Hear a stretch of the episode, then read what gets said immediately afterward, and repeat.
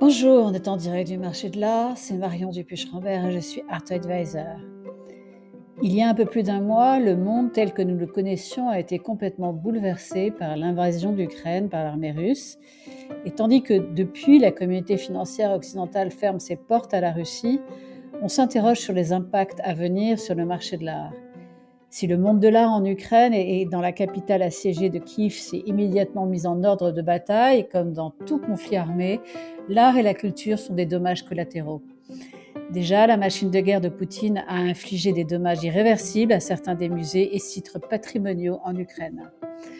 Alors que la communauté financière occidentale ferme ses portes à la Russie, des dizaines de millionnaires et de milliardaires russes pourraient devoir convertir leurs œuvres de Warhol, Rothko ou Picasso en devises, du fait des sanctions internationales toujours plus élargies. Alors comment les sanctions utilisées peuvent-elles, si elles le peuvent, empêcher l'art d'être utilisé comme un actif de contrebande, contournant de fait les mesures répressives? Et surtout, quels véritables impacts à court et moyen terme la guerre en Ukraine pourrait-elle avoir sur les secteurs mondiaux du marché de l'art?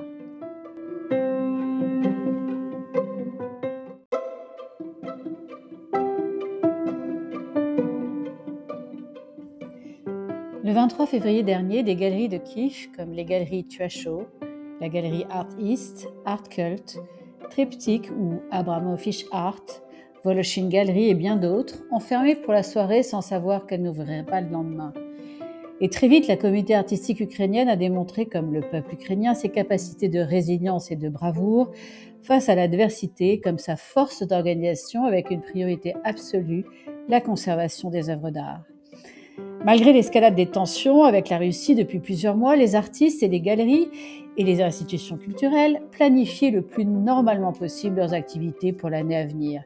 Car ces dernières années, le marché de l'art ukrainien s'est développé, même confronté à de nombreux défis, notamment des problèmes logistiques ou de manque de nouveaux espaces d'exposition, pour mettre en valeur des talents émergents incroyables.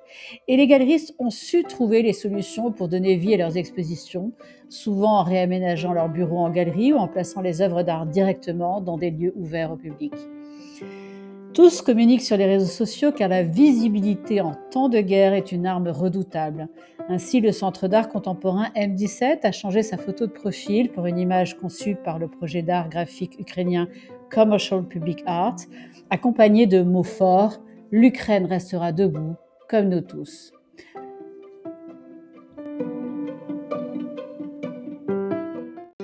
Tout comme Mitseski Arsenal, la plus grande institution culturelle d'Ukraine, qui encourage à mettre en valeur l'art ukrainien comme moyen de communiquer l'esprit, les idées et les valeurs de leur nation.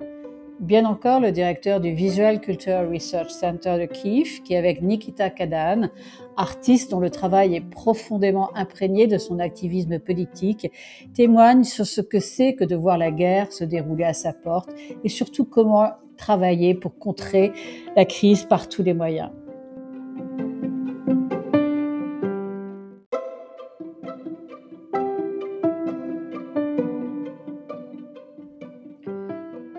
On le sait, des sanctions internationales ont été prises dès les premiers jours. Et quelles en sont leurs conséquences? Premier impact, des programmes de sanctions dans le cas de la Russie visent non seulement des oligarques spécifiques, mais aussi des entités juridiques qu'ils peuvent posséder ou contrôler. Et faire aujourd'hui des transactions avec une partie sanctionnée est contraire à la loi et passible d'amendes substantielles, voire d'emprisonnement. Différents pays dans le monde tiennent leur propre liste de sanctions distinctes.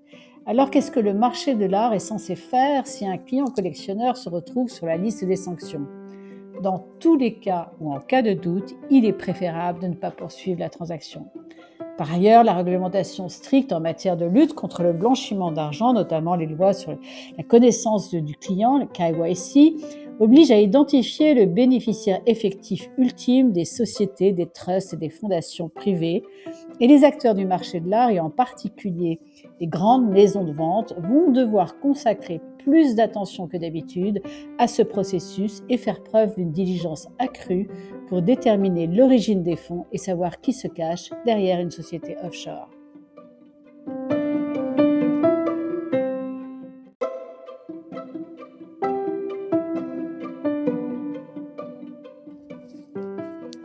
Deuxième impact, et pas des moindres, les marchands d'art dans le monde, depuis quelques jours, se détournent des ventes russes et de grandes maisons de vente aux enchères, Christie's, Sotheby's et Bonhams, ont annoncé qu'elles annulaient purement et simplement les ventes d'art russes prévues en juin, tandis que d'autres versent le produit de leurs ventes à des organisations caritatives à destination de l'Ukraine. Le galeriste londonien James Butterwick, qui collectionne et vend de l'art russe et ukrainien, a décidé, lorsque la Russie a envahi l'Ukraine le 24 février, de modifier le site de sa galerie pour préciser qu'il se concentrait désormais sur les œuvres d'art ukrainiennes et européennes. Et alors que la guerre en Ukraine ne montre aucun signe de relâchement à ce jour, le monde de l'art réévalue sa relation avec les collectionneurs russes. Christie's, invoquant des événements géopolitiques qui échappent à son contrôle, a déclaré qu'elle procéderait à une vérification préalable renforcée des acquéreurs russes susceptibles d'être soumis à des sanctions. Sotheby's a également déclaré qu'elle suivait de près toute mise à jour des listes des sanctions. Et plus encore, la maison de vente aux enchères Philips, qui appartient au groupe de luxe russe Mercury, fondé par deux Russes, Leonid Fedland et Leonid Strunin, tente de se distancer de la guerre avec des dons de charité et des déclarations publiques en faveur de l'Ukraine, tentant de détourner l'attention de ceux qui poussent au boycott de son entreprise, comme le 28 février, quatre jours après le début de l'invasion, lorsqu'elle a publié une déclaration en ligne condamnant la guerre qui présentait le drapeau ukrainien. Si Léonine Friedland et Léonine Strunin collectionnent des œuvres d'art et ont une grande influence sur l'économie russe, ils ne sont pas néanmoins considérés comme des oligarques politiquement influents et ne font pas l'objet de sanctions. Et la déclaration publiée sur la page Instagram de l'entreprise dit clairement son désaccord avec le président Poutine.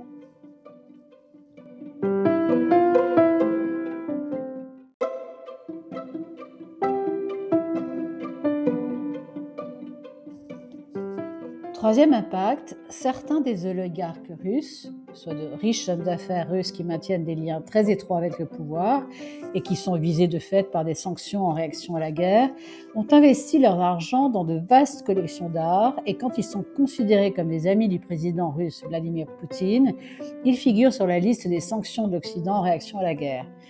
À noter que parmi les 2200 milliardaires dans le monde, environ 4% sont russes et que 2% des super riches, soit disposant d'un patrimoine de plus de 50 millions de dollars, sont également originaires de la Russie. Selon le rapport 2021 sur le marché de l'art établi par Art Basel et la banque UBS. Devenus riches et collectionneurs d'art après l'effondrement de l'Union soviétique dans les années 90, ils ont été rapidement des invités bienvenus dans les grandes foires d'art contemporain à Bâle, à Hong Kong ou à New York. Les maisons de vente aux enchères les considèrent également comme de gros acquéreurs potentiels, sachant que certaines œuvres d'art qui sont très coûteuses sont aussi un moyen pour eux d'afficher leur richesse. Alors si la plupart des oligarques se retirent des conseils d'administration des musées et que certains de leurs avoirs à l'étranger sont gelés depuis le début de la guerre, grâce à leurs millions, ils ont acquis une influence dans le monde de l'art et façonné une partie du marché mondial de l'art contemporain pendant des années. Et il existe plusieurs façons pour ces oligarques russes collectionneurs d'échapper aux sanctions.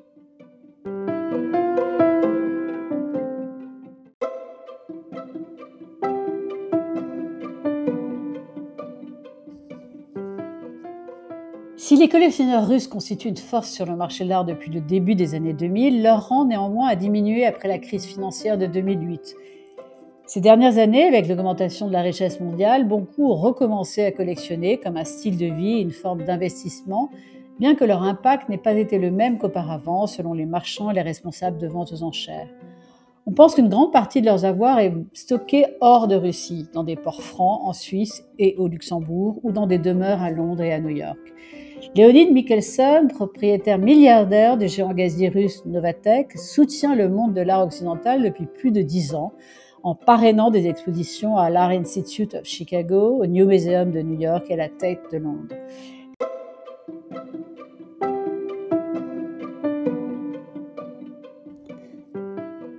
Alors comment les collectionneurs russes évitent les sanctions? Sanctions qui semblent être un excellent moyen de les atteindre, mais parfois l'ajout d'un nom à une liste ne suffit pas.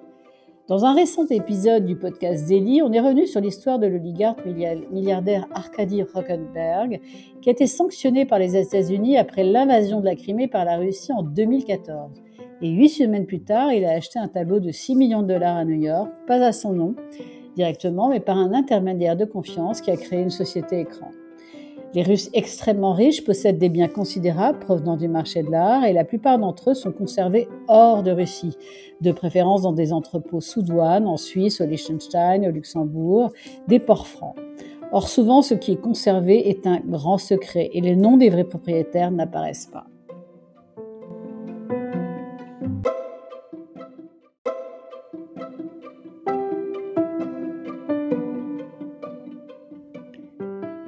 Mais la solidarité des acteurs du marché de l'art s'est très vite organisée. Très récemment, deux galeries russes se sont retirées de la liste Art Fair, qui est une euh, foire internationale en parallèle de Art Basel, qui présente des artistes émergents, pour céder leur place à des galeries ukrainiennes. Fragment, qui possède des espaces à Moscou et à New York, et Osnova, basée à Moscou, ont ainsi confirmé qu'elles ne participeront pas à l'IST qui doit avoir lieu du 13 au 19 juin à Bâle, en signe de solidarité avec l'Ukraine. Et les deux galeries ukrainiennes qui prendront leur place sont The Naked Room, basée à Kiev, qui est le producteur du pavillon ukrainien, la Biennale de Venise, et la Voloshin Gallery. Et cette décision envoie une déclaration forte et courageuse de solidarité avec l'Ukraine, liste soulignant qu'aucune des autres galeries participantes ne prévoit d'exposer des artistes russes.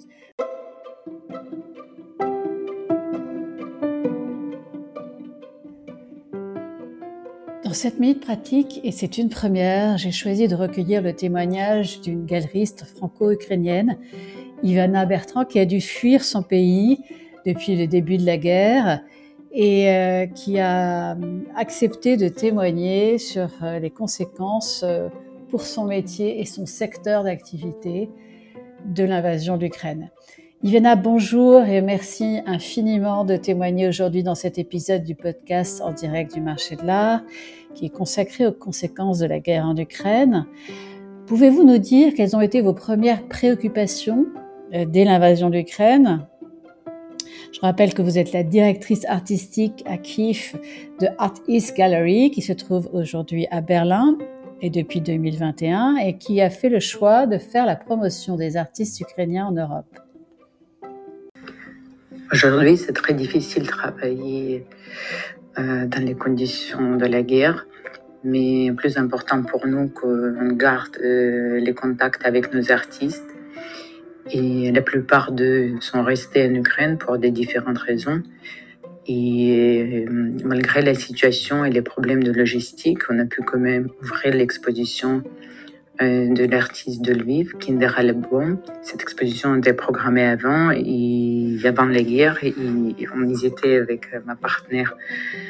Euh, est-ce qu'on peut faire ça maintenant? Est-ce qu'on doit reporter? On ne savait pas trop, mais après la discussion avec l'artiste, on a réalisé que c'est justement, il faut faire maintenant, on ne peut pas attendre, il faut agir, euh, il faut organiser expositions, planifier euh, pour le futur. On planifie deux expositions euh, à Berlin à la fin du mois d'avril parce que c'est ça ce qui est très important pour les artistes avoir, avoir le plan, la perspective à savoir que leurs œuvres peuvent voir euh, les Européens et aussi les vendre parce qu'aujourd'hui, il y a beaucoup de gens qui sont restés sans travail, c'est revenu. Et donc, euh, aujourd'hui, acheter l'œuvre euh, d'un artiste ukrainien, c'est aider aussi cet artiste à survivre.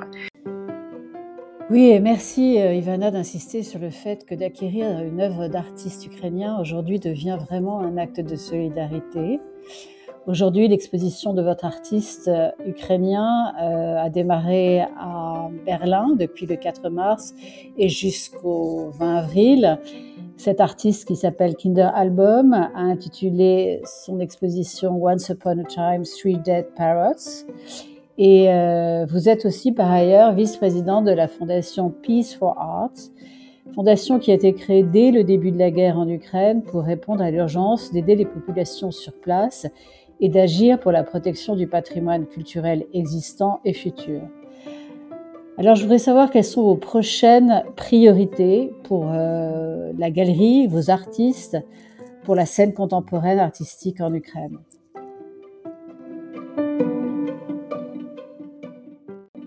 Survivre. Et euh, on cherche pour nos artistes aussi euh, les résidences, pour ceux qui veulent aller dans les résidences. Et euh, on a créé une fondation avec ma collègue Cornelia Schmidmeier qui est pour le but de soutenir le secteur culturel euh, en Ukraine parce que ça c'est très important aujourd'hui aussi euh, sauvegarder le euh, patrimoine culturel et promouvoir la création ukrainienne.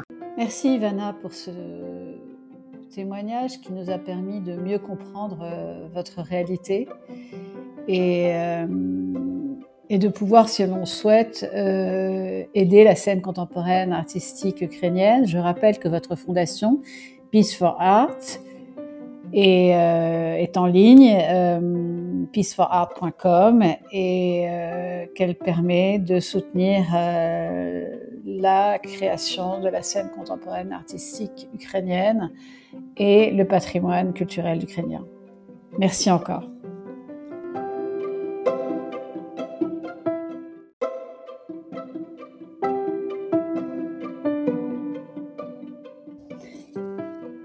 La galerie Poggi, basée à Paris, dans le Marais, est particulièrement inquiète pour la sécurité de l'un de ses artistes ukrainiens, Nikita Kadan, dont nous avons déjà parlé, qui est actuellement caché dans la galerie Voloshin, un espace d'exposition souterrain de Kiev qui, une fois de plus, sert d'abri anti-bombe, comme à l'époque soviétique.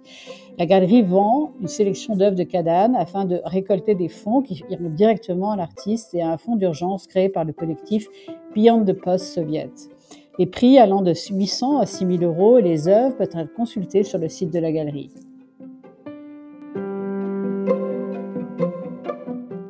Et bien sûr, les NFT ont été le, un des principaux médias artistiques dans la tentative de collecte de fonds pour l'Ukraine, bien que les crypto-monnaies s'avèrent être une arme à double tranchant, à la fois comme une forme potentielle d'esquive des sanctions pour les Russes et comme un moyen de faire des dons à l'Ukraine.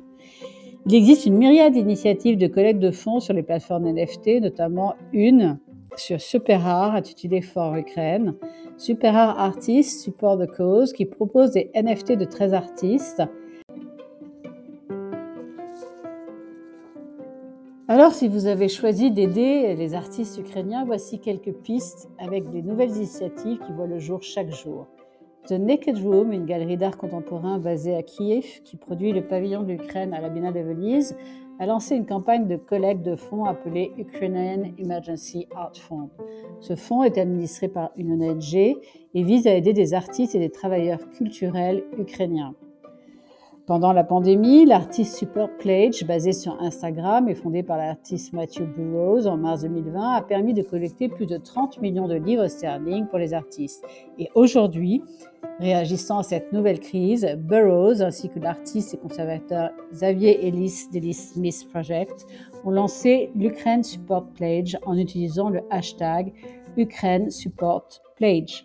L'idée est similaire à celle de Artist Support Pledge. Les artistes mettent en vente leurs œuvres sur Instagram en suggérant un don de 200 livres sterling avec les deux hashtags. Les acheteurs envoient un message à l'artiste pour vérifier que, l'œuvre est disponible, puis font don des fonds via la page Just Giving.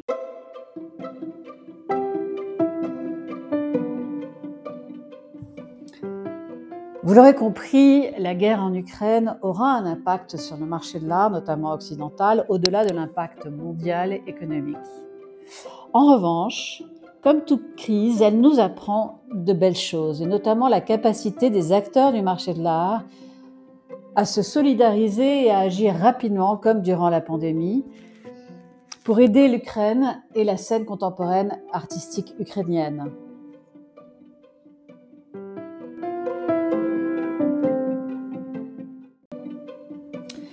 C'est une bonne chose, car le marché de l'art, qui est souvent considéré comme très spéculatif et peu transparent, démontre que ces acteurs, et pas des moindres, sont responsables et solidaires en temps de crise avec un pays en guerre. Voilà, c'était l'épisode 3 de la saison 3, le marché de l'art en temps de guerre. Restez à l'écoute pour un prochain épisode et comme nos amis anglo-saxons aiment à le dire, stay tuned and slava Ukraini.